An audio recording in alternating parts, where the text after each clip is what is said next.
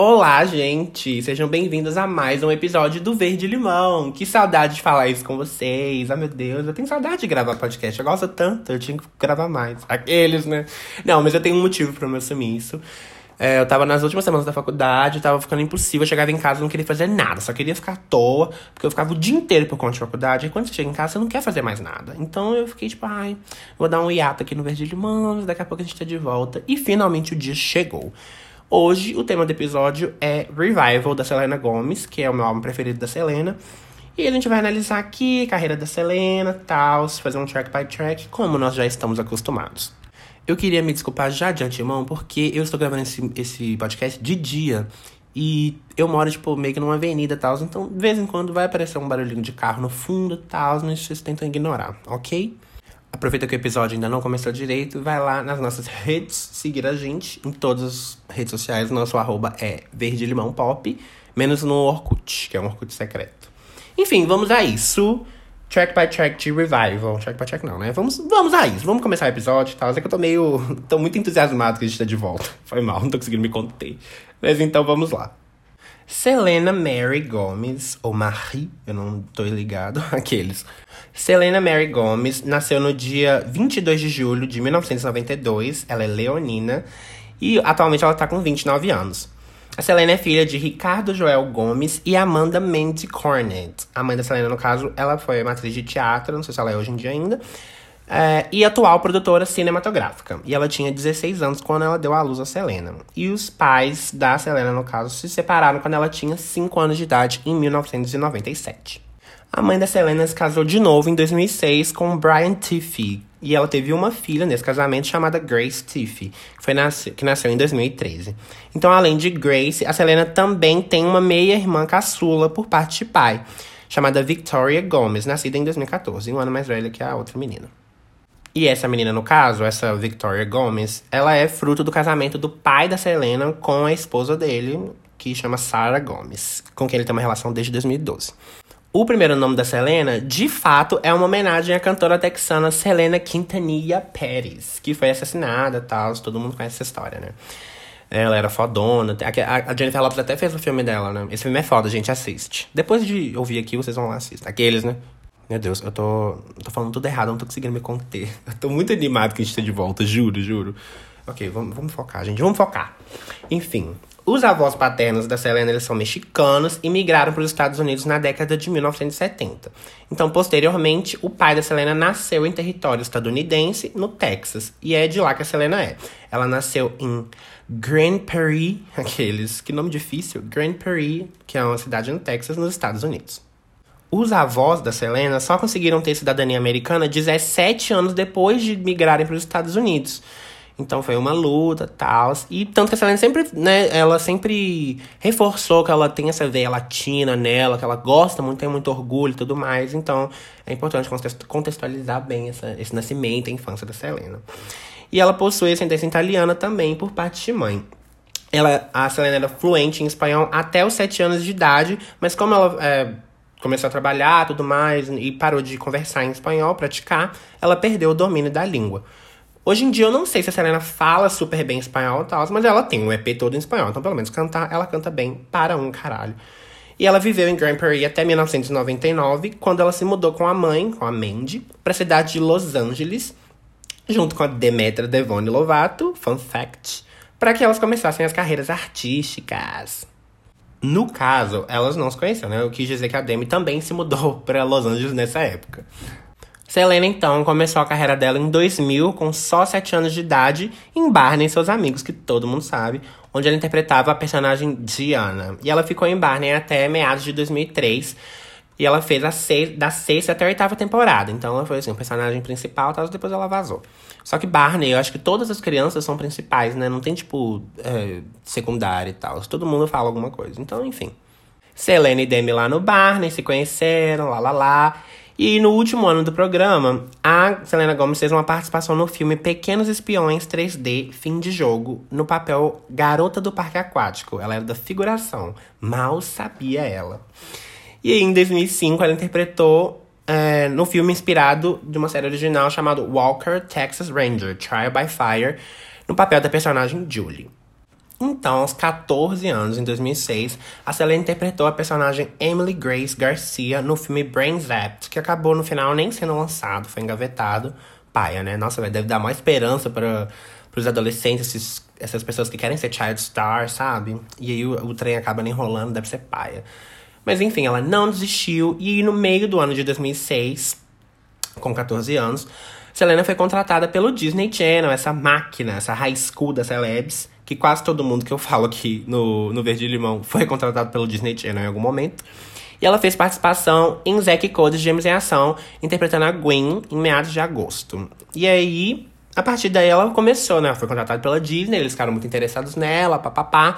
E ela começou a fazer várias coisas. Então ela fez os episódios pilotos, ou seja, né? Aquele primeiro episódio para ver como seria a série e tudo mais. Ela fez What's Stevie Thinking, em 2007, e o piloto de Arwen. Arwen, no caso, um fun fact aqui, é um spin-off de Zack Code Gêmeos em Ação, que o Arwen ele trabalhava é, no hotel lá, no Hotel Tipton. Ele ia ter um spin-off, mas aí foi cancelado, não, não foi pra frente, não sei o que rolou.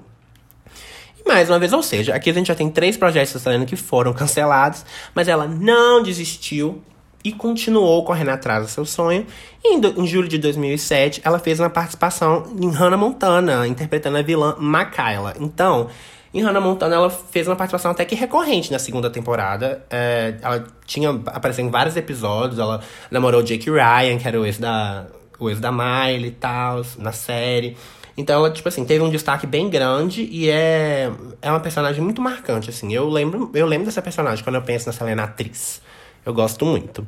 Então, em 12 de outubro de 2017, estreou no Disney Channel a primeira série protagonizada por Selena Gomez, que é a maior de todas, Os Feiticeiros de Waverly Place. Que todo mundo conhece, não é mesmo? Marcou muito a vida de todos nós. O sucesso foi tanto que o episódio de estreia arrecadou 5,9 milhões de espectadores. Só no episódio de estreia, mano. E ela também canta a música de abertura, que é Everything Is Not What It Seems. Então, em fevereiro de 2008, tá, até esse momento, a Selena era só atriz. Tá? Ela ficava só atuando, lá, lá, lá. E aí, em fevereiro de 2008, ela começou de fato a carreira profissional como cantora, lançando a música Cruella de Vil pro clássico 101 Dálmatas. No caso, ela não lançou para o filme. Eu quis dizer do clássico, que ela lançou só numa coletânea assim do Disney Channel. Então, segue o baile, né? Em 16 de setembro de 2008, foi estreado o primeiro, o primeiro filme da Selena, né, como protagonista, chamado Um Outro Conto da Nova Cinderela, esse clássico da Sessão das Tardes, aqueles, né, das tardes, da Sessão da Tarde.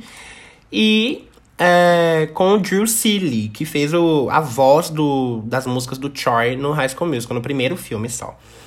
Enfim, a Selena nesse filme ela já tinha interpretado três músicas para trilha sonora, duas como artista solo, que era só delas, que era Tell Me Something I Don't Know, Hino e Bang a Drum. E um dueto com esse Drew Seeley, no caso, que era a música chamada New Classic. Então, é, nessa era aí, as pessoas começaram a falar, a Selena Gomez canta, tal. Começou ali um burburinho e tal. E o videoclipe de Tell Me Something I Don't Know foi lançado no dia 9 de setembro de 2008. Então, antes do lançamento do filme, a Selena deu uma entrevista à MTV em agosto de 2008 e disse sobre o futuro da carreira musical, né? Porque, igual eu falei, ficou todo mundo muito curioso, que ela tava cantando muito e tal, já até então ela era só atriz. E a galera começou a perguntar se ia ter um álbum, o que, que ia acontecer, lá lá lá. E aí ela virou e falou para a MTV, dois pontos abre aspas. Eu estou pensando em formar uma banda. Eu não serei uma artista solo. Acho que não quero somente o meu nome ligado à mídia. Vou cantar e estou aprendendo a tocar bateria e guitarra. Fecha aspas. Então, mais tarde. Nossa, esse cachorro aí no fundo vocês ignoram também. Então, mais tarde no Twitter, a Selena falou que o nome da banda dela seria The Scene. E seria tipo, só isso, seria tipo The Scene. Tipo, Paramore. Sabe? Não seria tipo Selena e Decine como a gente conhece hoje em dia. Mas a Hollywood Records, que é a gravadora da Selena, filiada da Disney, é, não aceitou muito bem, não curtiu muito essa ideia e sugeriu que o nome do grupo fosse Selena Gomez and the Scene, e assim foi. Então, em junho de 2009, a Selena pro protagonizou do lado da Demi o filme Programa de Proteção para Princesas, que é um filme subestimadíssimo, inclusive, underrated, porque ele é bom. Bom, assim, pra Disney e tal, eu amava aqueles e ela interpretou a personagem principal, né, do lado da Demi, a Carter Mason. O filme arrecadou 9,8 milhões de telespectadores e é um dos maiores filmes originais do Disney Channel. Então, Justice for Princess Protection Program, ok? Então, depois disso, Selena também fez participação em Sunny Entre Estrelas, que era a série da Demi Lovato, no episódio Battle of the Network Stars, que ela interpretou ela mesma. É um episódio muito legal, depois vocês pesquisam. Então, finalmente, a Selena assinou um contrato com a Hollywood Records e em 29 de setembro de 2009 foi lançado o primeiro álbum da Selena, que é o Kiss and Tell, que alcançou a nona posição na Billboard 200. Então, é um álbum meio pop rock, meio pop eletrônico e tal. Igual tava, né, a sonoridade da época era isso mesmo, a, a Miley fazia a mesma coisa, a Demi fazia a mesma coisa, então Selena não seria diferente, né, porque essa era, como vocês lembram, era a era Gold da Disney, então todas elas estavam lá fazendo a mesma vibe. Esse álbum teve só dois singles. Esse álbum, todo mundo meio que conhece a capa dele, que é aquela capa da Selena com a franja assim de lado, com a boquinha toda fofa, em formato de coração. É uma capa meio classic, pop 2000s, early 2000s. Só que no caso esse álbum é de 2009, né? Então, 2000s. Mas enfim, ele teve só dois singles, que foi Falling Down e Naturally. Falling Down eu acho que é melhor do que Naturally. Hoje em dia eu gosto mais, mas na época eu gostava mais de Naturally. Enfim, Falling Down pegou 82 na Billboard Hot 100, enquanto Naturally pegou 29. Eu quase nunca ouvi esse álbum, acho que eu escutei ele duas vezes na minha vida, se muito. E a minha música preferida, como eu não escuto muito tal, eu não consegui me apegar a nenhuma música. Então a minha música preferida é Falling Down. E a Selena, e é importante falar que a Selena escreveu só uma de todas as músicas do álbum. O álbum tem 13 músicas. Ela escreveu uma música só, que foi I Won't Apologize, que é uma baladinha. Enfim, eu dou nota tipo 3 pra esse álbum, porque é, sei lá, não me tocou, sabe? Eu já escutei ele quando era mais novo e eu lembro que na época eu já não tinha gostado muito. E eu reouvi para gravar o podcast, eu acho que foi tipo a terceira vez que eu vi na minha vida, e não gostei. Então a, a música que eu mais gostei mesmo foi Falling Down. É importante a gente frisar que o álbum, né, que é o álbum de estreia, vendeu mais de um milhão de cópias. Então, tipo assim, ela já chegou fodona. E foi certificado como disco de ouro nos Estados Unidos, no Canadá e na Argentina. Seguindo o baile, no dia 23 de julho de 2010, foi lançado o filme Ramona e Bizos, que é protagonizado pela Selena Gomez, ao lado da atriz Mirim, que era Mirim na época, Joey King. O filme arrecadou mais de 27 milhões de dólares em bilheteria e recebeu críticas positivas. Eu amo a Selena atriz, devo frisar isso aqui, ela atua bem pra caralho. No final de 2010, a Selena anunciou que o primeiro single do segundo álbum da banda seria Round and Round e foi liberado em 18 de junho no mesmo ano na Radio Disney. Véi, esse álbum, A Year Without Rain, que é o segundo álbum da Selena, foi lançado no dia 21 de setembro de 2010. E eu lembro que esse álbum foi lançado e o clipe de A Year Without Rain não parava de passar no Disney Channel, mano. Não parava. Em todo comercial de qualquer série passava esse clipe. Eu não tô brincando, mano. Eu, é capaz de eu ir na rua e representar como é o clipe, só de lembrar. Porque passava toda hora, juro por Deus. E ela tá, tipo assim, belíssima. Então, se você para e pensa que nessa época ela tinha, tipo assim, 17 anos, você fica, tipo, chocado, porque ela no clipe tá, tipo, lindíssima, sabe? E eu com 17 anos era um cocô, então. Mas eu, eu esqueci que ela tem um negócio do dinheiro e tal, então ela já tinha dado uma melhorada. Enfim, o A Year Without Rain foi lançado no dia 21 de setembro de 2010, como eu falei. E ele é mais pop do que o Kiss and Tell. É bem mais pop. Ele é mais dance pop, electropop, é, synth pop. Synth pop é synth pop, mas eu só falo synth pop, foi mal. E teve também três, teve na verdade dois singles. O terceiro single foi meio que promocional. O primeiro single foi Round and Round, igual eu falei, e é, o segundo foi A Year Without Rain. O terceiro foi uma versão em espanhol de A Year Without Rain, mas foi meio promocional, assim, sabe? Não foi, não, é, foi muito oficial, não. Então, vamos analisar aqui os peaks dessas músicas. Round and Round pegou 24 na Billboard Hot 100 e A Year Without Rain pegou 35. Eu achei super injusto porque A Year Without Rain é pop perfection, velho. Todo mundo gosta dessa música, ela é muito boa. Suco do pop. Devia ter pegado no mínimo um top 10. Aqueles, né? Mas, enfim, o álbum pegou 4 na Billboard 200 Lembrando que Tell pegou 9 só, então esse aqui já foi bem mais sucedido do que o outro. Até porque, como ele é mais pop, então fica mais radiofônico, mais acessível, né? Porque aquele pop rock, assim, tal, acaba que só o nicho Disney que escuta e tal. Mas aí, quando ela foi migrando pra essa vibe mais pop, eletropop, então mais pessoas foram tendo. É, foram, ficaram, ficou mais acessível, né? Digamos assim. Então, o álbum vendeu 1 milhão 150 mil cópias aproximadamente. Gente, olha isso, mano. Que mulher foda. Ela vende muito disco. Não preciso nem dizer que a minha preferida desse álbum é, de fato, a Year Without Rain.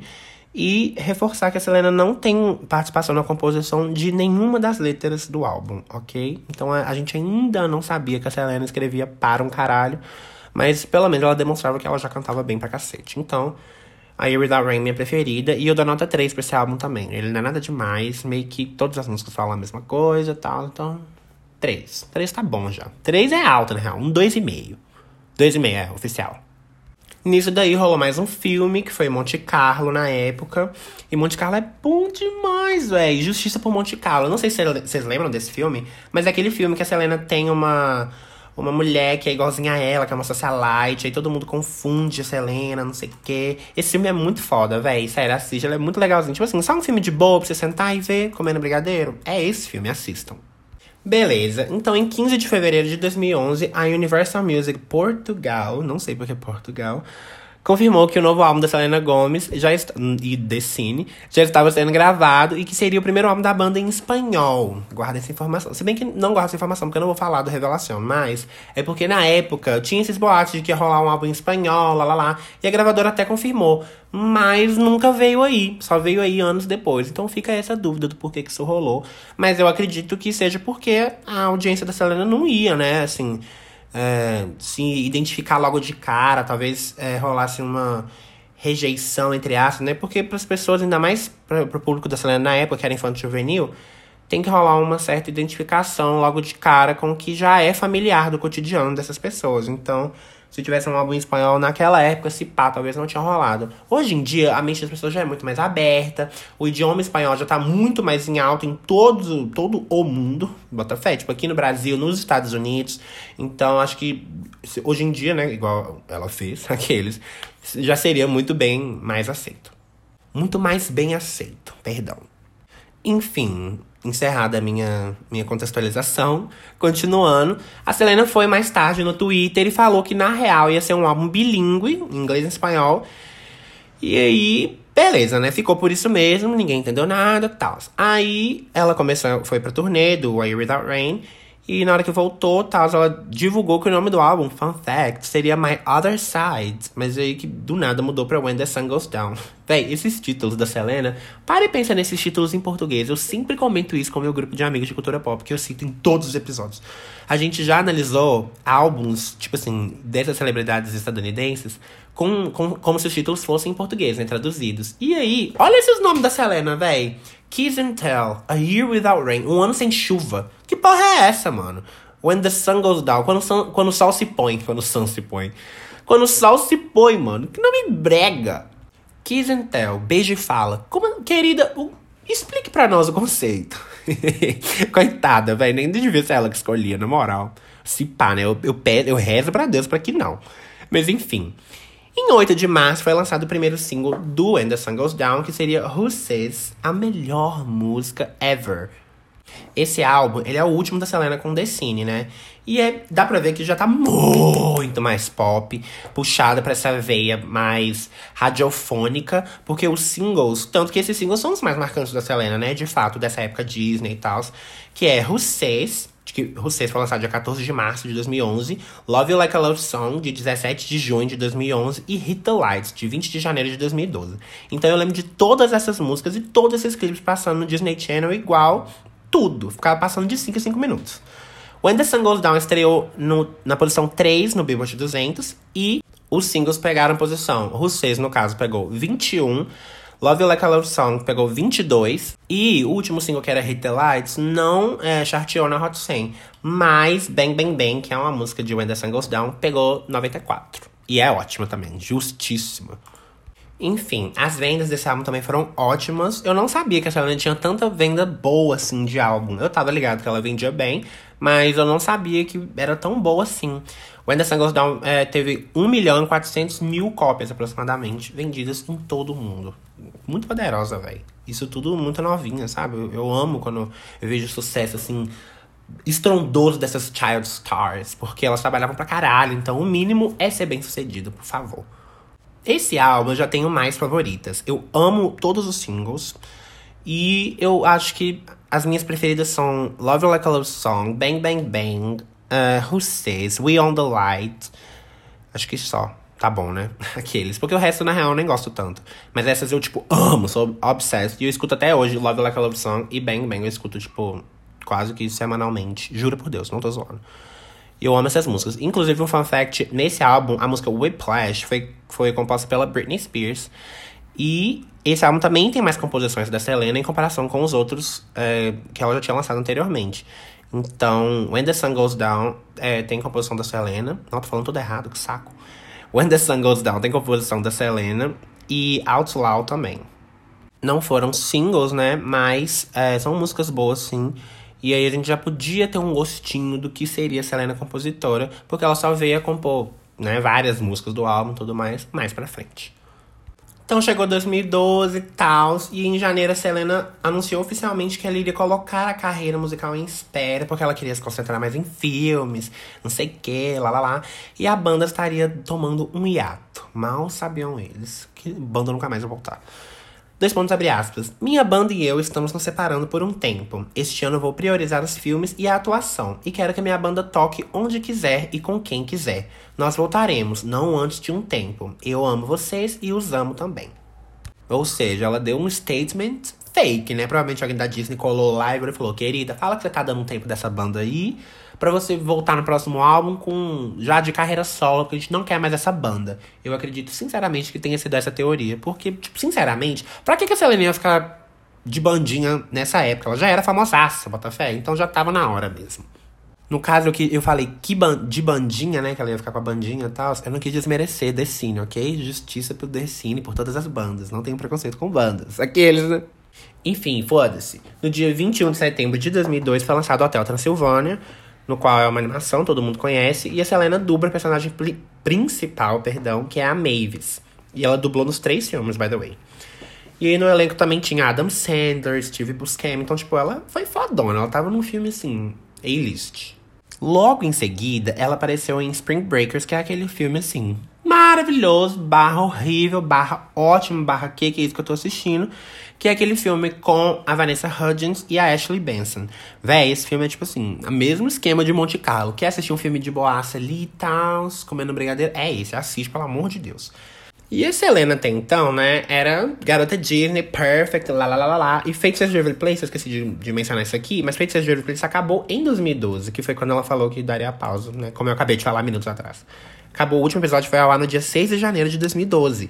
Então agora ela realmente estava free e tal. Ela ainda estava no contrato com a Hollywood Records, é, como a gente vai ver no próximo álbum que ela vai lançar. Mas ela já não estava mais em feitiços de Every Place, nem em séries, nem filmes, nem nada. Então aí o primeiro filme da Selena fora da Disney foi Spring Breakers. E é aquele filme que a Selena tá de biquíni o tempo inteiro, lá lá lá, que pro povo da época foi tipo, oh meu Deus, o que tá acontecendo? Porque vocês conhecem, né? Esse povo dos Estados Unidos. Principalmente esse povo dos Estados Unidos que tá acostumado a ver menina de Disney apenas como menina de Disney. Não entende que as pessoas crescem e tal. Como eu já falei várias vezes aqui no episódio da Miley e em vários posts sobre Disney, sobre Miley, sobre. enfim. É, foco aqui. O filme estreou no Festival de Veneza no dia 4 de setembro de 2012 e foi lançado nos Estados Unidos no dia 22 de março de 2013.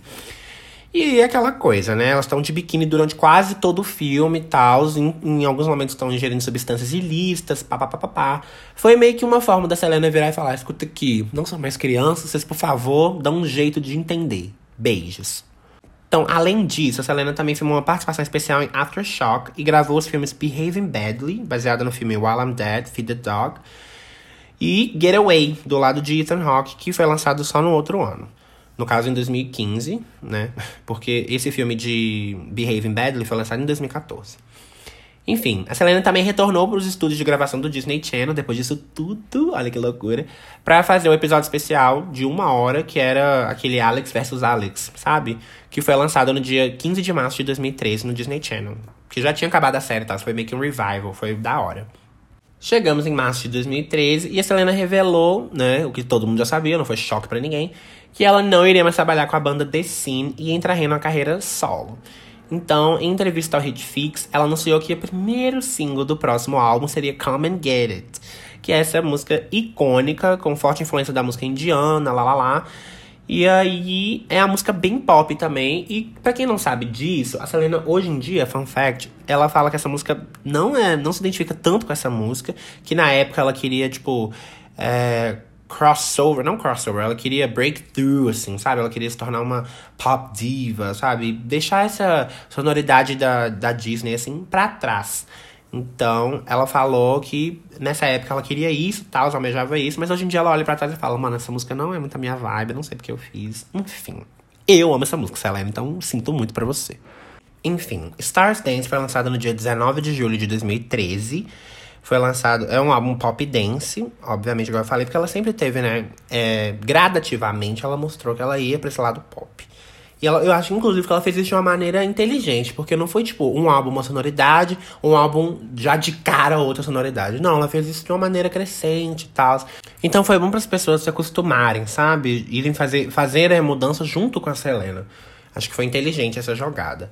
É, esse álbum ele é muito injustiçado. Ele só teve dois singles, igual eu falei. E aí, tipo assim, praticamente depois de Slowdown, acabou. A era morreu, sabe? Não teve mais nada. E é muita injustiça, porque o álbum é muito bom. Eu amo Save the Day. Amo Like a Champion. Stars Dance também é boa. Mas é, Birthday é muito boa. Mas a, de, a, que eu mais gosto de fato é Slow Down. Love You Remember também é muito boa. Mas a que eu mais gosto é Slow Down. Nossa, velho, esse álbum é muito underrated. Tô vendo as músicas aqui, porque, tipo, eu não escuto esse álbum todo dia, mas eu já ouvi muito uma época. E ele é bom, velho. Gente, escutem, escutem mais Stars Dance, por favor. Enfim, dando continuidade ao nosso episódio, Come Get It pegou 6 na Billboard Hot 100, marcou o primeiro top, top 10 da Selena. E Slowdown pegou 27, ou seja, já foram singles muito bem posicionados, muito melhor, melhor posicionados do que os outros, né, do, dos álbuns anteriores. E eu acredito que isso tem a ver, primeiro, com ela ter é, anunciado carreira solo, né, todo mundo queria ver como é que é a sonoridade dela sozinha e tal. E porque é uma banda, né? Ela tem uma sonoridade própria, uma identidade própria que perdura durante mais. Perdura durante. Perdura mais tempo é, do que um artista solo, que pode de fato é, criar e adicionar novas sonoridades e tal em cada álbum. Uma banda não, geralmente ela tem uma sonoridade própria e fica dentro daquilo durante um, um ciclo. É, então tava todo mundo muito curioso e tal. Acho que foi isso que se deve ao sucesso de, é, desses singles. E também, obviamente, a sonoridade pop dance que foi adotada para esse álbum, que é, né, era o que, era o que tava tocando na época. Então as pessoas. Então ficou mais acessível também. Mais do que os outros álbuns até. Porque realmente ficou uma música que não era só o público da Disney escutar, sabe? Young adults iam escutar, adultos de fato iam escutar. Então é uma música que conquistou mais audiência pra Selena Gomez e eu acredito que seja por causa disso. E vale ressaltar que Dance estreou em número 1 na Billboard 200. Então, só reforça tudo que eu acabei de dizer mesmo. O álbum vendeu mais do que os outros, né, na, no geral. Vendeu 1 milhão 540 mil cópias no mundo inteiro. E os outros estavam sempre vendendo 1 milhão, cento e pouco, 1 milhão e 200 e tal. E esse já foi 500 mil, 1 milhão e 500 mil. Então, já deu uma bela melhorada. Lembrando que a Selena ainda estava na Hollywood Records, que foi o último álbum dela na Hollywood Records. Mas é, já era um álbum, assim, extremamente diferente. É tipo assim, o Can't Be Tamed da Selena, sabe? Porque nessa altura, em 2013, ninguém mais estava em contrato com a Hollywood Records. A Demi já estava em outra gravadora e a Miley também. Então, é, a Selena era a última. Então, ficou naquela coisa, tipo assim, será que ela vai lançar outro álbum com aquela vibe Disney, lá, lá, lá? Só que não, não foi isso que aconteceu. E todo mundo ficou barra chocado, barra aliviado. Para esse álbum da nota 4, e é isso. De todos esses três, de todos esses quatro que eu já falei até agora, ele é o que eu mais gosto. Beleza, foi passando aí 2013, 2014, lá lá lá. E aí, em junho de 2014, vazou um calendário da Universal Music, que era a gravadora geral, que é a gravadora geral, assim, que subfiliada, que, tipo assim, todas as gravadoras, pelo que eu entendo, são subfiliadas da Universal, não é isso? Tipo, gravadora que é, sub, é, que é filiada da Sony Music, papapá. E a, Universal, e a Hollywood Records é tipo isso, né? Só um minutinho que eu vou verificar aqui agora pra não estar tá falando bosta. É exatamente isso que eu falei. Eu tenho muito repertório, gente. Sinto muito. Aqueles. Mas é. A Universal Music Group, ela é tipo distribuidora, entendeu? Como se fosse a mãe de todas as gravadoras fodonas. E no caso tem a Universal, a Sony Music e a Warner Music Group. Véi, foi exatamente o que eu falei. Mano, eu nem sabia que eu sabia, cara. Tô chocado. Mas enfim, aí dentro desses grupões tem as gravadoras que a gente conhece. Enfim, caiu um calendário, vazou um calendário da Universal em junho de 2014, que lá constava que a Selena ia lançar uma coletânea de grandes hits, papapá, intitulada For You, no final de 2014, e o que de fato aconteceu. Então, no dia 6 de novembro de 2014, a Selena lançou The Heart Wants What It Wants, junto com um clipe de surpresa. E na música ela fala sobre o relacionamento com Justin Bieber e tal. E é o que todo mundo queria escutar, né? Afinal de contas, esses dois eram igual o Yo-Yo, ficava indo e voltando todos os dias. Então, The Heart Wants What It Wants pegou top, top 10 na Billboard Hot 100. Pegou número 6. Nossa, fodão. E teve uma performance linda no American Music Awards daquele ano, com a Selena na frente, assim, de um palco, um telão com as asas voando e tal. E ela cantando super emocionada. Sério, essa performance é linda. Depois vocês param isso aqui também e vão lá assistir. Esse podcast é muita cultura, né? Além de tudo isso aqui que eu tô falando pra vocês, eu ainda vou distribuindo coisas para vocês, pra vocês assistirem, escutarem e tal. É, aqui, aqui a gente tem muito repertório. É isso. Enfim, For You pegou 24 na Billboard 200, né? Estreou no 24 na Billboard 200. E era, foi lançada só pra, tipo assim, finalizar o contrato dela com a, com a Hollywood Records, o que de fato aconteceu. Foi o último álbum exigido pela Hollywood Records. E aí entramos na nossa era, de fato, tema desse podcast, que é a era Revival. Logo após findar o contrato com a Hollywood Records, com o lançamento de For You, igual eu falei, a Selena assinou com a Interscope Records, que é a gravadora da Lady Gaga, Madonna, Lana Del Rey, Carly Rae Jepsen. É uma boa gravadora. Pra quem irrita, é uma boa gravadora, né? Se você não irrita, aí sinto muito. Mas enfim, não é o caso da Selena, porque ela sempre foi muito boa de números. Enfim, ela foi pra Interscope Records. E o primeiro single no, na nova gravadora foi I Want You To Know, que é uma parceria, parceria com o DJ Zed. E essa música é ótima, mano. Essa música é muito boa. E como é com o DJ Zed, é uma música eletrônica. Então, ela. O clipe dela é toda aquelas baladinhas lá. Tuts, tuts. Ela é uma música batistaca, sabe? Mas ela é ótima, muito boa. E estreou na posição 17 na Billboard Hot 100. Ela é muito boa e pegou. Eu já falei 15 vezes que a música é muito boa, mas ela é muito boa mesmo, foda-se. E entrou no álbum do Zed, no caso, True Colors. Nisso daí, a Selena fez alguns filmes, tal, é, anunciou o contrato com a Pantene, que inclusive gerou leira de meme aqui no Brasil, tal. Mas assim, é, nada demais, sabe? Nada que seja relevante o suficiente para falar aqui. Enfim, no dia 22 de junho de 2015, foi lançado Good For You, o primeiro single do Revival, que a gente ainda não sabia que ia ser Revival, com a participação do A$AP Rocky, como diria Miley Cyrus. A música vendeu 179 mil downloads em sua primeira semana, se tornando a segunda maior semana de estreia feminina do ano. E essa música é ótima, né? Não preciso nem ficar reforçando isso aqui. Enfim, a canção alcançou o topo do iTunes em cerca de 70 países, incluindo os Estados Unidos e o Brasil. E na Billboard Hot 100, ela estreou em número 9 e virou o primeiro single da Selena a estrear no top 10. Estrear, tá? Não confunda, porque eu falei que Come and Get It pegou o número 6, mas ela não estreou no número 6. Good For You, no caso, já estreou no top 10 e posteriormente também pegou número 5. Ficou top 5, mas essa música é muito boa, não? PQP. E essa música apresentava tanto uma nova sonoridade pra Selena que já estava há muitos anos sem lançar música, né? Porque ela estava desde 2013. Então, isso no mundo né? de hoje, que a gente consome coisas instantaneamente, é muita coisa. Então, passou 2014 todo sem música, só The Heart Wants What It Wants. E 2015 chegou com Good For You. Então, foi uma, uma, uma apresentação da sonoridade, tanto pra Selena, que as músicas dela estavam bem distantes da sonoridade do single que foi lançado, tanto para a cultura pop da época, porque era uma sonoridade nova. As pessoas não estavam fazendo aquele tipo de música. As pessoas estavam mais ligadas naquela vibe de. É, de hip hop, trapzinho. Não trapzinho, trapzinho foi mais 2018, 2019, mas assim, hip hop e tal, bem synth pop, com influência de eletro e tal.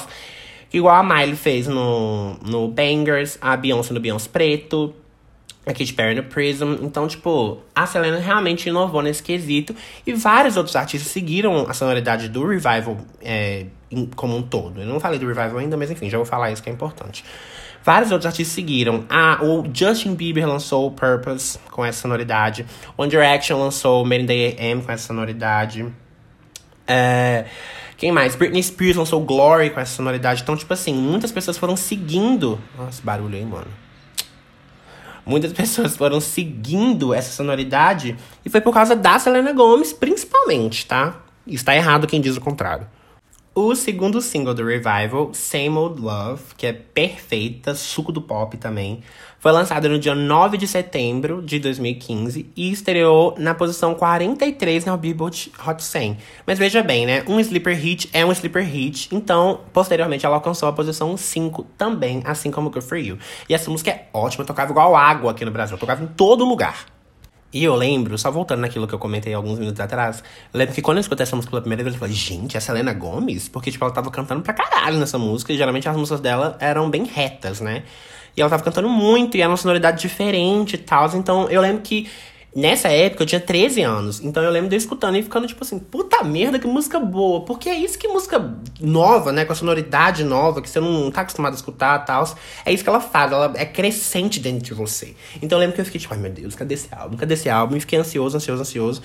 E tive que aguardar um pouco, né, porque demorou. Mas enfim, no dia 22 de julho de 2015, a Selena revelou que o novo álbum se chamaria Revival, pela conta do Instagram, e que ele seria lançado no dia 9 de outubro do mesmo ano. Faltando exatamente um mês pro lançamento, ela de novo foi lá no Instagram e postou algumas imagens com a legenda This is my revival. E logo depois ela revelou a capa, onde ela aparece aquela capa branca, que tá só ela nua, sentada. Tá? Essa capa é linda. E a Selena já falou algumas vezes. Tá? Não, eu vou falar isso depois. Segurei, segurei que eu vou falar isso daqui a pouco. Enfim, foi lançado Revival no dia 9 de outubro de 2015. E ele foi tido como um renascimento da artista, que pela primeira vez, tal, contou um pouco do seu lado pessoal na música, porque as músicas da Selena eram meio superficiais, assim, sabe? Mas eu meio que discordo dessa afirmativa, porque tem algumas músicas. Nossa, vai. Tem um barulho de um cachorro aqui que tá me incomodando. Será que vai ter como ele parar com esse barulho? Como é que é? O barulho parou, gente, agora eu vou poder continuar. Enfim, o primeiro álbum, que seria pessoal e pipipi, papopó, eu discordo um pouquinho, porque eu entendo o sentido da frase, né? Porque nesse álbum tem muito mais composição da Selena Gomez, nos outros praticamente não tinha. Mas é, as que tinham eram de fato pessoais, sabe? Então, assim, não sei se eu concordo totalmente. Mas enfim, eu entendo o que eles quiseram dizer. Enfim, foda-se. É, o álbum também é o primeiro lançamento da Selena sem qualquer relação com o Disney Channel, igual eu falei. Então tava todo mundo com muita expectativa. Ainda mais quando ela soltou aquela capa belíssima. O álbum alcançou o topo do iTunes de 40 países, incluindo os Estados Unidos e o Brasil, e ele ocupou a primeira posição da Billboard 200, assim como o álbum de estreia da Selena. Ou seja, ela está é de fato é como se fossem dois álbuns de estreia, sabe? O Kiss and Tell e é, o Revival. Porque a Selena mesmo divide assim. Ela fala que o Revival é o primeiro álbum dela. Porque, porque ela tá na nova gravadora e tal. Ela não considera os álbuns do The Cine como álbuns dela tal. Ela fala que ela apenas fez parte. Enfim, continua. Ah, e eu falei o álbum de estreia, né? Que burro. É, assim como Stars Dance também estreou em primeiro lugar. Enfim, aí tem essa divisão, né? Que igual eu falei, porque ela não considera os outros álbuns como se fossem delas mesmo, porque ela não se identifica nem com o som, nem com as letras, lá lá lá lá lá lá. Enfim, continuando. Na semana de lançamento do álbum, a Selena foi na, no programa da Ellen, foi no Today Show e no Tonight Show. E no mesmo mês ela anunciou que entraria numa segunda turnê mundial, que seria a Revival Tour, que inclusive viria para o Brasil. Eu disse viria porque não veio aí e teria início em maio de 2016 na cidade de Las Vegas.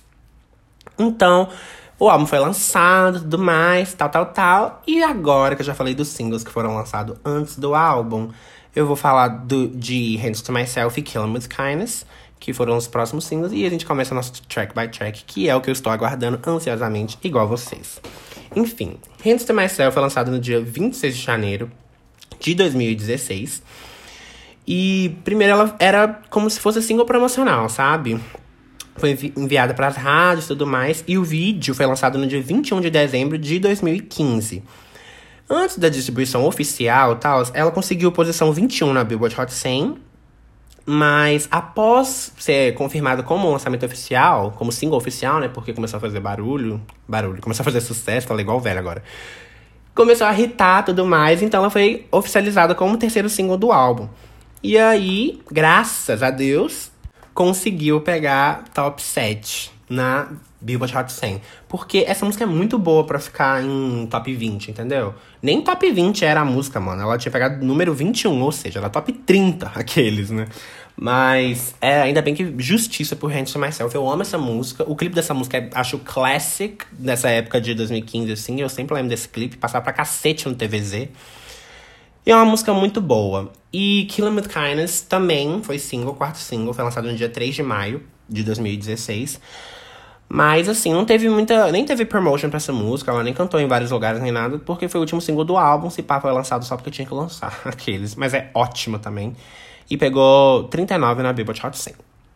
Devo dizer que esse álbum vendeu 6 milhões e 55 mil cópias no mundo inteiro e foi certificado platina lá nos Estados Unidos e aqui no Brasil. No caso, não só nesses lugares, foram em vários lugares do mundo, mas eu estou citando esses que são os mercados mais importantes, né, pra gente. No caso, eu vou citar o UK também, que o UK também é importante, pegou disco de ouro. E eu acho importante dizer também, igual o que eu tava falando da produção do álbum, da sonoridade inovadora e tal, é, isso tudo, se pá, é por causa da própria Selena, né? Tipo, dessa sonoridade nova e tal. Que tava buscando, de fato, uma sonoridade nova, né? Pra se é, destacar e se identificar com algo que ela realmente achasse que era para ela tudo mais. Então ela foi produtora executiva do Revival. Eu não sabia disso, eu descobri gravando esse episódio para vocês, fazendo um roteirinho. Ó, oh, falei tudo errado. Fazendo o roteirinho.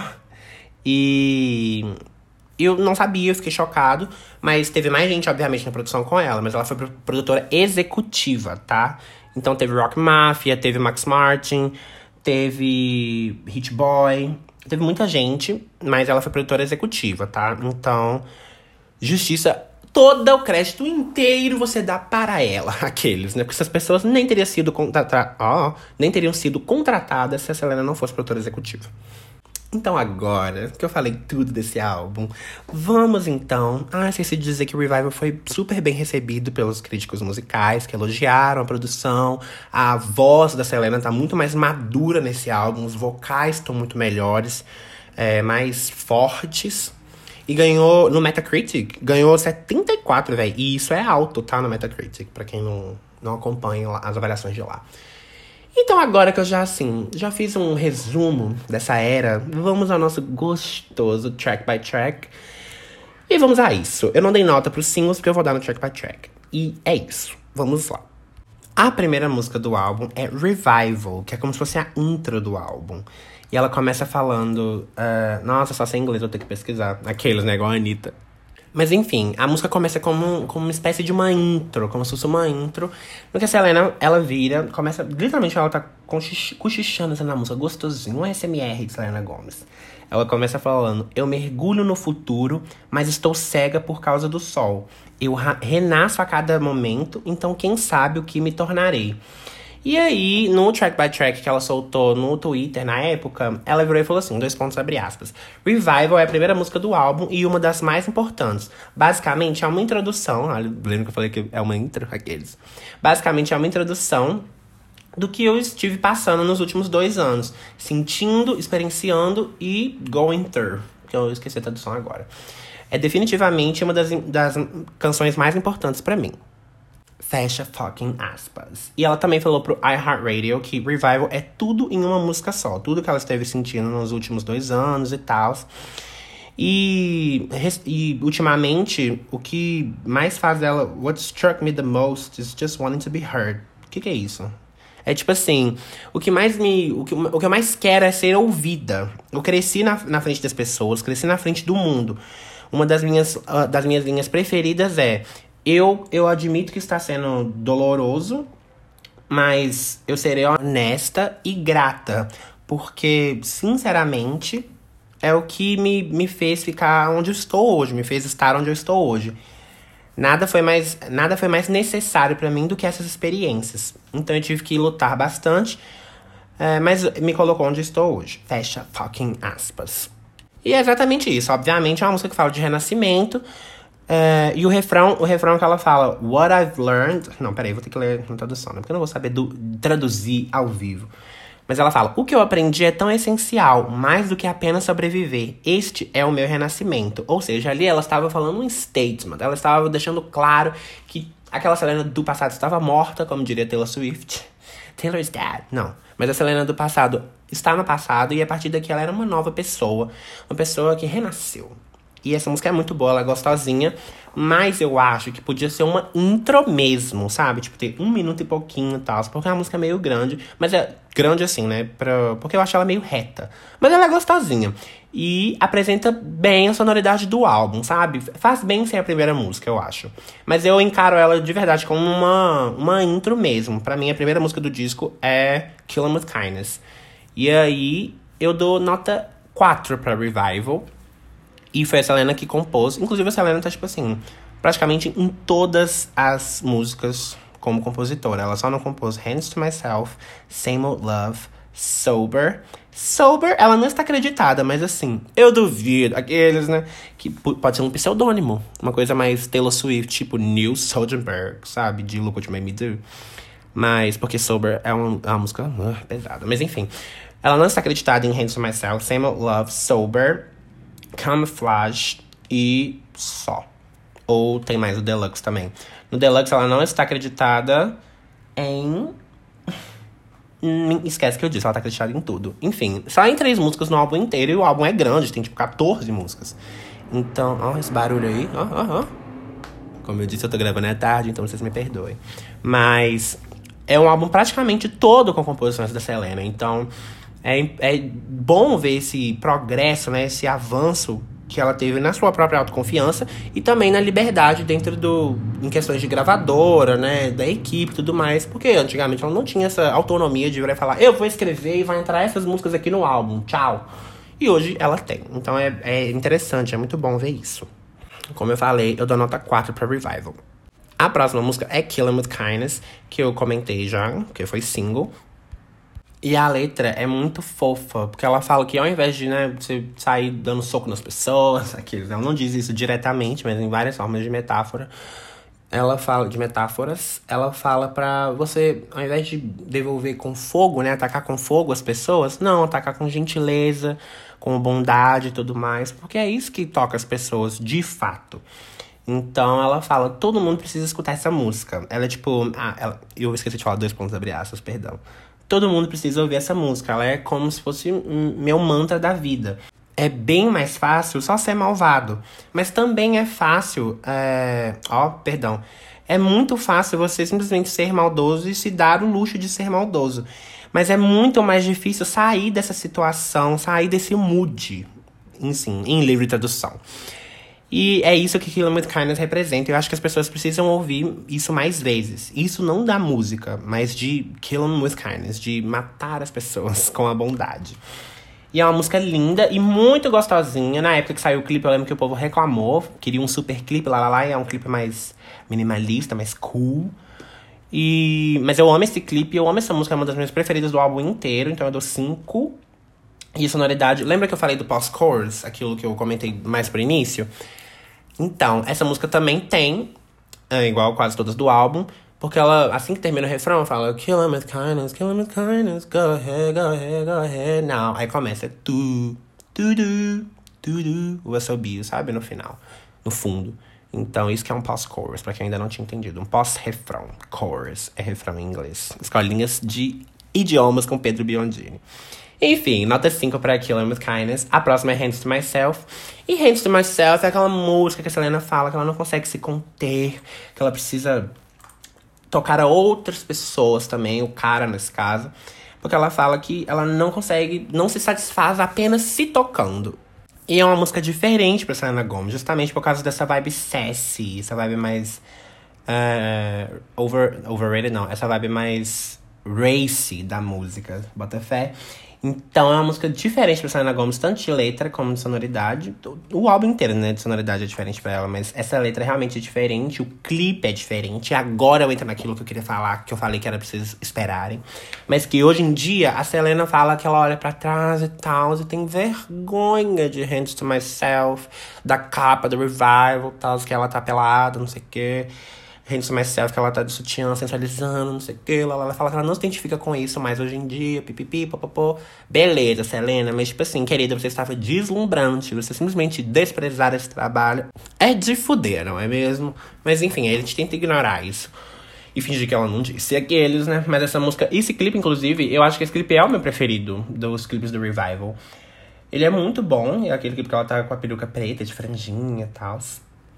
E a música. Todo mundo conhece essa música, né? É, é, a música já começa com ela falando assim. Não consigo manter as minhas mãos para, apenas para mim mesma, não importa o quanto eu tente. Eu quero você todo para mim seu gin and juice metaphorical. Que ela quer dizer, tipo assim, que o cara é mais gostoso, entendeu? Aqueles tipo gin and juice. Gin e suco. Gin and juice. O que, que eu tô falando em inglês, mano? É que, gente, é que eu fui alfabetizado em inglês e tal, então é muito difícil eu lembrar das palavras em português. Aqueles, né? Gente, é meme, pelo amor de Deus. Eu não, tô, não sou tão chato quanto tá parecendo. Mas é que hoje, igual eu falei no começo, eu tô muito feliz que eu tô gravando esse episódio, entendeu? Então eu tô falando e falando e falando e não cala a boca. Inclusive eu vou calar agora pra continuar, foi mal. Dou nota 5 pra Hands to Myself. Isso chega a ser irônico a Selena é, dizer isso hoje em dia, porque na época. Chega a ser irônico nada, né? As pessoas mudam de opinião. Mas na época ela falou que era a música preferida dela, que foi a penúltima pro álbum, a penúltima a ser feita, que escreveu tudo num dia e tal. E ela sentiu que era a hora dela de fazer uma música com essa.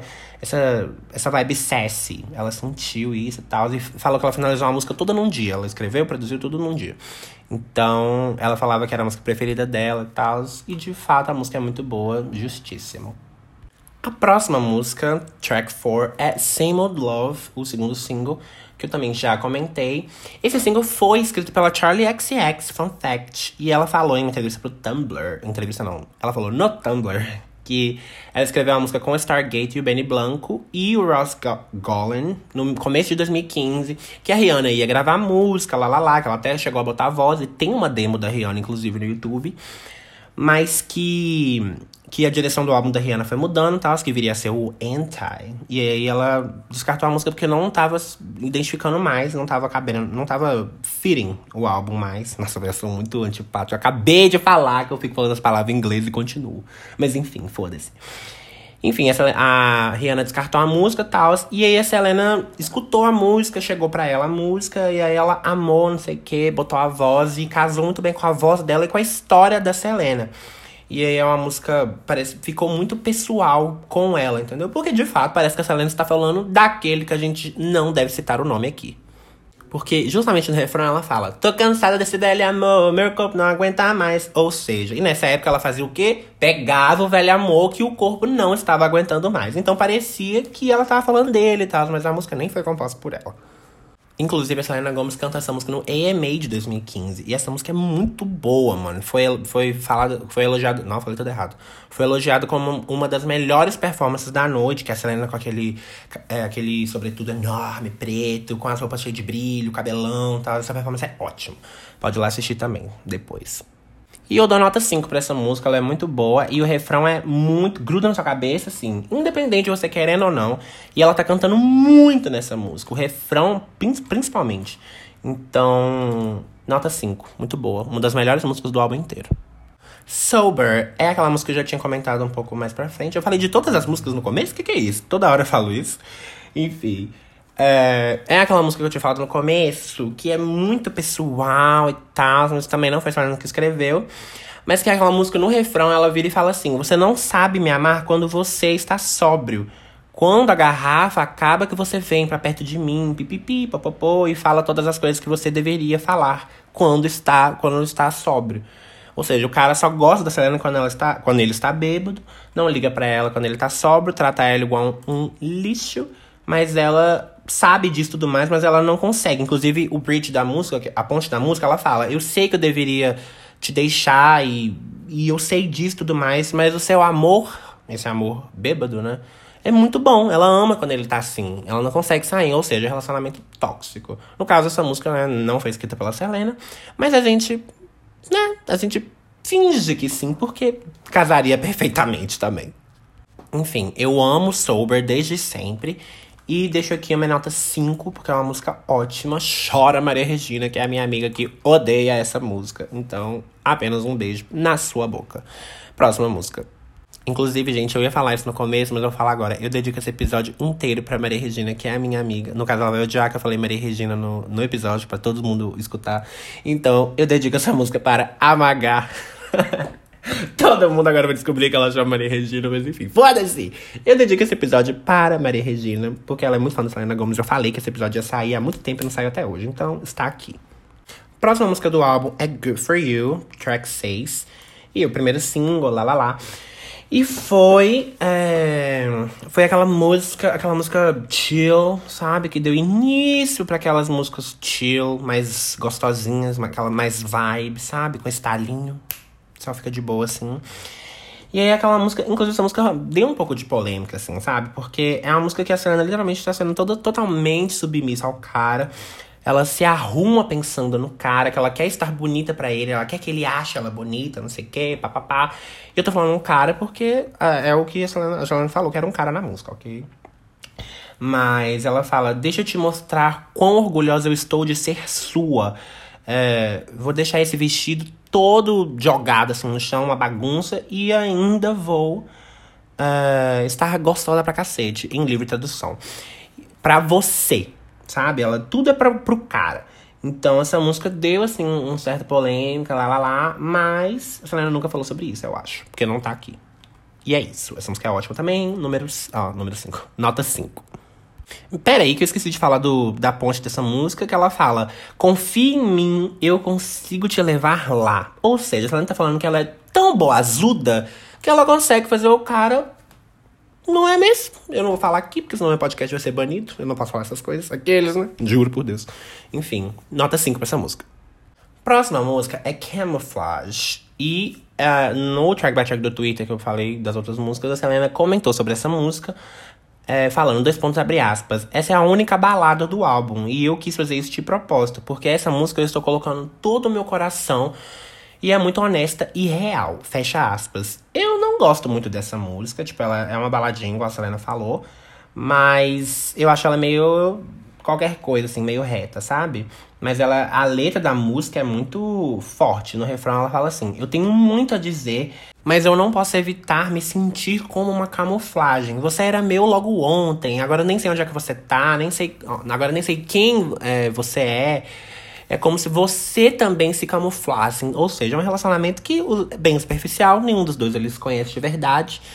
Parece que os dois se camuflam para, né, justamente para não dar essa liberdade para um conhecer verdadeiramente o outro. Ou seja, mais uma vez, a gente vê que é um relacionamento tóxico.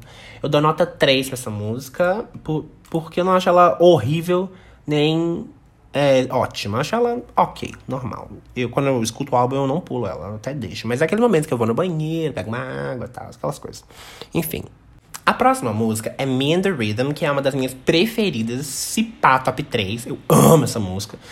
E ela cantou essa música, é aquele vídeo que tem um mic feed dela cantando no Today Show, eu acho. Que ela tá me cantando de um jeito super estranho, mas essa música é muito boa. E aí ela, essa música justamente chama Eu e o Ritmo. Então ela fala sobre o que música fala com faz com ela e com as pessoas em geral. É uma música felizinha tal. E é, a música é como se fosse é, guiada pela letra, bota fé, porque a, os dois casam muito bem. E ela realmente te acende, assim, faz você querer dançar e lá lá lá. Ela justamente é, faz você querer fazer o que a música tá falando, ou seja, quer ficar de boa, dançandinho e tal. É uma música muito gostosa e tinha que ser mais é, escutada, tá? Então, pro iHeartRadio, a Selena falou que Me and the Rhythm foi a última música que ela gravou pro álbum, que ela escreveu pro álbum e tal. E essa música é muito divertida e tal, é, que ela queria que as pessoas abraçassem a música, que a música é só sobre não fazer nada, só sentir a vibe da música que você estiver escutando e tudo mais. E aproveitar o momento, ficar livre com você mesmo, com a, sua, a forma como você quer se mover, dançar, tal. Não é sobre amor, não é, não tem mensagens escondidas, é só sobre aproveitar música. A música é sobre isso. E aí ela fala tipo assim, é só sobre aquele sentimento de você estar presente. Nossa, que música que fodona, né, velho? Eu nunca parei de pensar na música desse jeito. Mas é uma música muito boa e muito catchy também, sabe? Não é aquela música barulhenta tal, ela é gostosinha. E é uma das minhas músicas preferidas do Revival inteiro também, top 3, igual eu falei. Eu dou nota 5. A próxima é Survivors. E Survivors eu demorei a gostar.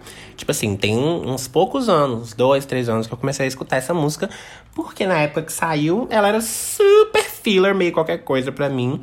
Hoje em dia, eu acho ela meio filler, sabe? Tipo assim. Ela é ótima, acho essa música ótima tal, mas eu não sei se faria tanta diferença ela aqui no álbum ou não. Até porque esse álbum é meio grande, né? Aqueles. Mas ela é gostosinha e tá super dentro da sonoridade do álbum. Que é com os toquinhos lá, lá, lá. Mano, esse toquinho pós-refrão é muito Selena Gomes, cara. Só não consegue escutar isso que não quer. Mas enfim, aqueles, né? Revoltado. Mas é uma música gostosinha. E eu também gosto muito. Dou nota 5 pra ela. E é isso. Não tem muito o que falar. Porque é uma música meio, meio ok, igual eu falei. Ela é ótima, tá? Mas ela é tipo assim, ó. Vou falar a declaração da Selena pra entender melhor. Ela falou no Twitter: é um hino. Eu acho que, em geral, a gente só fica é, passando as circunstâncias todos os dias. É minha mensagem de que a gente precisa é, se juntar todo mundo, ao invés de ficar se fudendo cada um, em livre tradução. Ou seja, ela é, quer dizer, a música fala no refrão: We are survivors. We are survivors of the war, ou seja, a war que nós mesmos, nós mesmos construímos, entendeu? Então a música é justamente sobre isso, sobre dar as mãos, todo mundo se, se unir tudo mais. E é isso. Acabei de ver que não é war, é wild, perdoa o inglês de centavos que eu tenho. Mas é uma música justamente sobre, igual a senhora falou, se unir, por, ao invés de ficar todo mundo só se, se desmerecendo e tal. E é isso. Não tem muito a falar sobre essa música. Eu gosto muito. E é isso. É uma música simples para mim. Acho que eu dou nota 4, na real. E é isso. Body Heat é a música que vem depois de Survivors. E a Selena gravou essa música no México. E é interessante porque essa música tem uma pegada meio latina. E ela é gostosinha. E outra coisa, outra coisa que eu esqueci de falar. A Selena nesse álbum mostra um alcance vocal, velho, fodão. Eu tô falando dos graves, mano. No começo dessa música e em Survivors, puta merda. Ela manda um grave, velho, difícil de fazer pra voz feminina, bota fé. E aí ela mandando na moralzinha, tipo assim, super de boa. E fica bonito pra cacete. Ao vivo também fica bonzaço, que a Selena manda muito bem ao vivo nos graves. E aí, porque é uma região muito forte pra voz dela. E é uma música muito boa. Quando essa música começa, você fica de boa, porque ela começa assim, tal, mais dark, mais suavona. E quando começa o refrão, começa a batidinha latina, tal, e te cativa. Te cativa querendo ou não. E aí ela falou assim, é, que gravou no México essa música tal, e que realmente foi inspirado por, por essa cultura mexicana. Eu achei que, que seria importante para mim ter alguma música no álbum que representasse esse lado meu. Porque, como eu falei, o pai da Selena é descendente mexicano e ela sempre teve essa raiz, papapá. E se, se sente muito orgulhosa disso. Então, é, a música tem essa sonoridade propositalmente. E no segundo verso, porque essa música ela fala sobre um desejo de querer estar perto do hit da pessoa. O que é hit? Body hit? Eu não sei o que essa expressão significa, não, mano. Eu vou pesquisar e falo depois, mas enfim. O segundo verso ela fala assim: é, Eu estou sem descansar Craving your attention. Estou querendo a sua atenção. Os meus lábios vermelhos acharam uma nova obsessão. Vamos toda noite, eu e você. Se você. Olha isso, mano. Se você é a chama, eu sou querosene. Mano, a Selena chegou chegando no cara e falou assim: Bora, meu filho, eu quero fuder. E outra, no primeiro verso, ela virou e falou assim. É, eu estou pronta pra surrender. O que, que é surrender? Nossa, velho. Gente, eu juro que meu inglês é bom, é que eu tô esquecendo as palavras e tal. Porque tem algumas coisas que eu sei em inglês e, tipo, faz sentido na minha cabeça em inglês, o significado, mas eu não consigo traduzir, bota fé. Enfim, gente, vocês já sabem que a minha cabeça é meio maluca, mas enfim. Ela fala: Eu estou indo, eu estou pronta para render, tipo assim, para durar a noite toda, bota fé. E aí ela fala: Com um diamante eu preciso de pressão, uma pressãozinha. Então me pressiona para baixo até eu gritar. Mano do Sky, velho. Que que é essa mulher? Que que é isso? Que que é isso? Que é isso? Enfim, eu dou a nota 5 pra essa música, ela é muito boa também. Eu acho que ela afasta um pouco da sonoridade do álbum como um todo, mas não quebra é, a coesão. Ela é um pouco distante. Se você escuta, você percebe que ela não tem quase nada a ver com nada do álbum, aqueles, né? Mas igual a Selena falou, foi proposital. Então não acho que fez tanta diferença. A próxima música é Rise, que é uma música numa pegada mais autoajuda, tal, Selena Coach. Que ela fala, na música no caso, ela fala sobre experiências que você que a gente tem na vida, que a gente pode né, se reerguer e tudo mais, e rise up e tal. E pra iHeartRadio também, a Selena virou e falou assim: é, Eu amo Rise. A razão pela qual eu coloquei essa música como última, na versão padrão do álbum, né? É, é, porque eu queria que todo mundo soubesse que eu sinto tudo que eles sentem. Eu nunca quis ser intocável, é, de uma forma não relacionável. Eu nunca quis isso. O que essa música significa é que, é que você pode viver a sua vida de uma certa maneira, da maneira que você quiser, no caso, e você pode se lembrar todos os dias de que os seus pensamentos e tudo mais podem levar você à loucura. Então, fala sobre é, mental health, saúde mental tudo mais.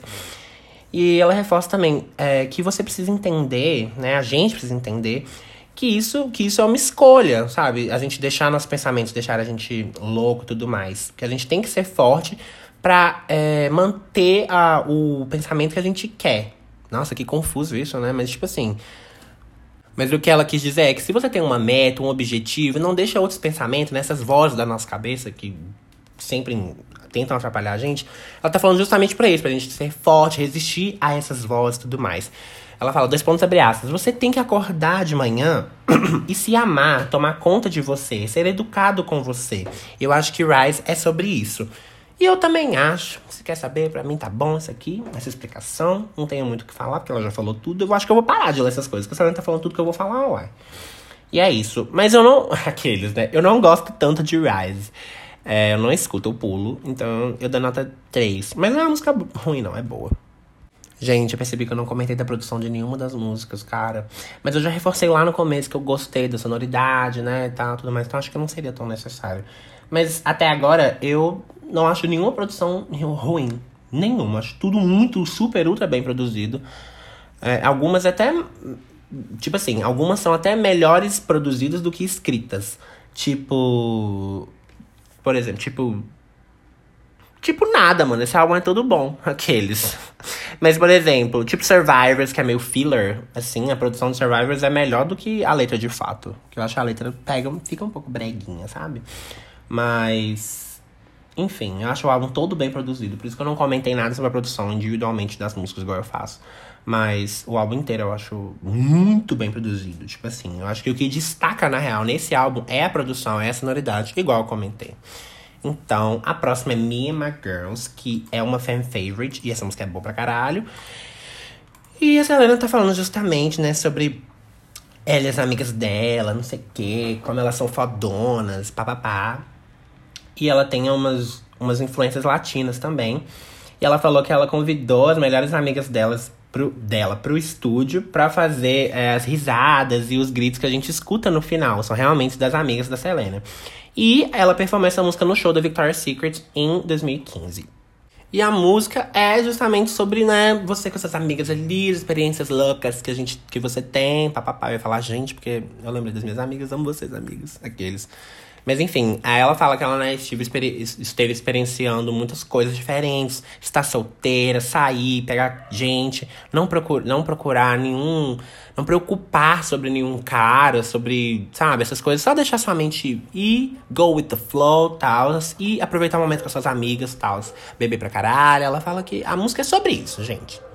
Chega a ser difícil é, se relacionar com a música imaginando que é a Selena Gomes, entendeu? Porque essa não tem essa imagem de party girl que ela tá botando aqui nessa música, né? Tipo assim, todo mundo já imagina a Selena Selena, tipo, certinha, tal, tal, tal. Então é difícil de imaginar até. Mas é, é muito, muito interessante ver esse lado sassy da Selena. Inclusive, eu sinto falta desse lado sassy. Eu acho que ficou. Faz falta hoje em dia, porque ela, de fato, ela. Nossa, e esse cachorro aí, gente? Ó, oh, parou na hora que eu falei, cara. Eu acho que eu falei isso mais vezes. Enfim, olha lá. Ah, não. Enfim, porque a Selena Gomes, ela tem realmente uma. Quando ela né, quer passar essa imagem de Cessi, não sei o quê, ela passa muito bem, sabe? Porque ela tem uma autoconfiança. É, tipo assim, né? Todos nós temos dias fracos e tudo mais. A Selena já admitiu várias vezes que ela é muito sensível e tudo mais. Mas quando ela quer passar essa imagem de boazuda, a gente acredita fielmente, mano, porque ela é boazuda, aqueles. Então, ela que fica se deixando as vozes da cabeça dela perturbarem essas, essa autoconfiança, igual ela mesma disse em Rise. Então, você não devia estar escutando Rise enquanto fazia todo este álbum, porque ela é muito. Ela é foda, mano. Eu amo a Selena Gomez, acho que ela é uma mulher muito inspiradora, passou por muita coisa e tá aí hoje em dia. Ela é muito Luísa Sonza lá de fora, Botafé. Todo mundo xingava ela muito por causa de um cara, mano. E tipo assim, ela só era ela, mano. Ela não fazia nada de errado, velho, sabe? E aí passou por muita coisa e tal. E hoje em dia ela tá, tá aí, mano, tá viva, sabe? Porque ela passou pela cirurgia de rins, tem letras de doença, não sei o quê. Ela tá viva, fodona, linda. E acho que é uma, uma mulher que inspira muito a geração dela, sabe? Porque ela é muito relacionável, igual o que ela falou na outra música. As experiências dela são relacionáveis, né? De adolescente, de relacionamentos, de amizades. E isso torna ela muito mais próxima do público, dos fãs e tal. Então eu acho que essa, essa, esse lado sassy da Selena Gomez faz falta. Eu falei isso tudo apenas para contextualizar. Mas que faz falta hoje em dia, eu sinto falta um pouco. Porque nesse álbum tá muito mais presente. Tanto na capa, nos clipes, é, no jeito de se vestir, nas letras, tipo, de Hands to Myself, de Same Old Love, de Sober, é, de Body Heat. Então, tipo assim, eu sinto falta um pouco, sabe? Mas é muito legal é, imaginar a Selena Gomez dessa forma badass que ela descreve nas músicas, sabe? Porque quando a gente se sente foda desse jeito. Nossa, velho, tô num papo coach aqui, né? Mas quando a gente se sente foda desse jeito, nada para a gente, meu amor. Então imagina a Selena Gomez se sentindo assim. Mano, o mundo deve se curvar pra ela, velho. Porque ela fica boazuda. Eu dei um papo ali meio, meio auto-amor e tal, mas meio demi. Mas eu espero que vocês tenham entendido o que eu falei, porque, né? É importante falar essas coisas também. Vai que alguém precisava escutar. Eu dou nota 4 pra mim, My Girls. Eu não sei se tinha dado nota já, mas eu dou nota 4. É, a próxima música é Nobody, que é uma baladinha, mas é uma baladinha mais chill e tal. E é uma música que a Selena fala: ninguém vai me amar como você, ninguém vai me tocar como você, não sei o quê, papapá. E ela fala, basicamente fala que o cara é incomparável. Mas eu acho essa música meio chata. Ela é bonita e tal, mas eu acho ela meio chata, sabe? Meio reta, assim. E eu pulo essa música quando eu escuto também. Da nota 3. E é isso. Próxima música é Perfect. E eu não escuto muito Perfect. Essas próximas músicas, porque só tem mais três músicas. Mas eu nunca escuto essas muito, sabe? Eu sempre meio que deixo pra lá e finge que não tem. Mas eu sempre escuto o álbum inteiro quando eu escuto esse álbum. Tipo assim, eu não pulo nenhuma. Sem ser. sem ser Nobody. Sem ser Nobody. Com exceção de Nobody. Eu não pulo nenhuma. Mas eu não presto tanta atenção também. Mas eu ouvi o álbum de novo, obviamente, para fazer o episódio. E sigo com a mesma opinião. Essa música é produzida pelo Felix Snow. E eu não conheço esse cara, por isso que eu tô falando aqui. Eu queria saber quem é, se alguém puder me, me dizer que outras músicas ele produziu. Inclusive, vou pesquisar isso agora, só um minutinho. Mano, ele já fez músicas pra Icona Pop, pra Cisa. Hum, eu não conheço quase nenhuma música dele. Ah, ele tem Demons. Essa Demons é dele mesmo? Ah, é dele mesmo. Enfim, não conheço quase nada dele. Perdão pela ignorância. Enfim, é, Perfect é uma música que os fãs pensam que é sobre Justin Bieber e tudo mais. A Selena nunca confirmou. Mas ela já falou que é uma música muito pessoal, que ela tava sofrendo muito, que ela lembra de sentir tudo que ela descreve na música. E ela pensou, inclusive, em não colocar essa música no álbum, porque a música é muito triste e tudo mais, mas que ela achou que devia compartilhar com os fãs, que ela, porque é muito vulnerável, não sei o que. E mais uma vez ela falou que também queria isso de, né, os fãs se, se sentirem, se identificarem com a experiência dela, então ela queria ser relacionável e tudo mais. E é uma música triste mesmo. Ela fala que, ah, eu aposto que a menina tem tudo, né? Tipo assim, tem o um corpo perfeito, que ela é linda igual você e tal. Eu aposto que ela tem aquele toque que você gosta, que faz você se apaixonar, não sei o quê, igual você fez eu me apaixonar por você. Talvez eu devia ser mais como ela, não sei o quê. Eu consigo sentir o batom dela. É como se eu tivesse beijando ela também, não sei o quê. E ela é perfeita e ela meio que se diminui a música inteira. Ela fica falando, eu não vou ser perfeita como ela, papapá, meio Olivia Rodrigo. E é uma música bem triste, aqueles. Mas é uma música que você escuta e não fica angustiado, sabe? Justamente porque é uma experiência relacionável. Todo mundo já se sentiu assim em algum ponto, sabe? Eu acho triste, horrível aqueles, né? Essas músicas que a gente escuta e fica numa bad vibe, assim, o dia inteiro, sabe? Agonizando aquilo dentro do coração. Essa música não é assim. Então, dou nota 3 pra Perfect, porque ela é gostosinha e tal. Mas não é nada demais. A próxima música é Out of My Hands, Loco. Que é uma música também numa vibezinha quase assim latina, sabe? É bem menos do que do que Body Heat, por exemplo, mas tem dá para perceber essa influência. E tipo assim, é uma música meio qualquer coisa, sabe? Ela fala que não, não consegue nunca ter o suficiente do cara, que ela quer sempre mais, que tá out of her hands, ela não consegue fazer nada. Que ela quer o cara toda hora e é isso aí. Mas eu não gosto muito dessa música, dou nota 2. E é isso. A, próxima, a última música do álbum é Cologne. Que, inclusive, essas músicas que eu tô falando, tipo Nobody, Perfect, lá lá lá, elas são da, da versão de bonus track, tá? Do Deluxe Internacional. Mas uh, não estão na versão standard.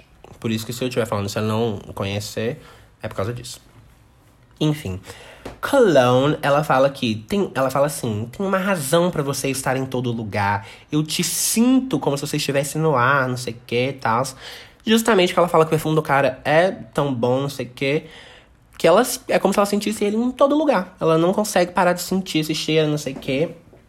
E ela fala, mesmo quando eu estou em casa sozinha, é, usando nada além da sua colônia, não sei o que, tal.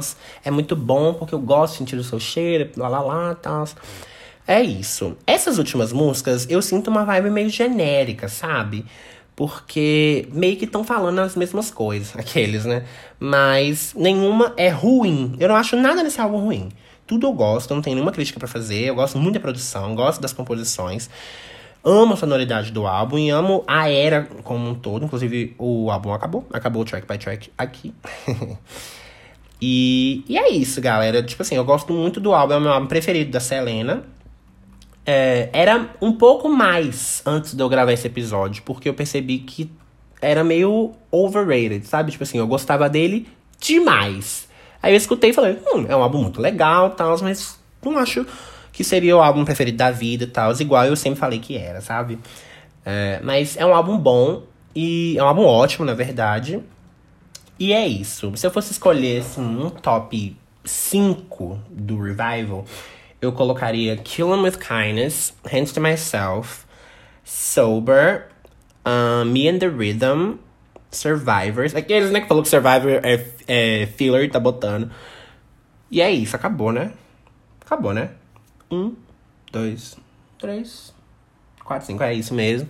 Enfim, gente, esse foi o track by track do Revival da Selena Gomes. Eu espero que vocês tenham gostado. Semana que vem tenho mais podcast. A partir de hoje teremos podcast toda semana. E é isso, espero que vocês tenham gostado. Não esqueçam de seguir todas as nossas redes do Verde Limão, arroba Verde Limão Pop, em todos os lugares. E é isso, galera. Um beijo e até o próximo episódio. Tchau, tchau. Por que, que eu fico falando igual idiota, velho, quando eu vou gravar esse trem? Tchau, tchau. Olha que besta, mano.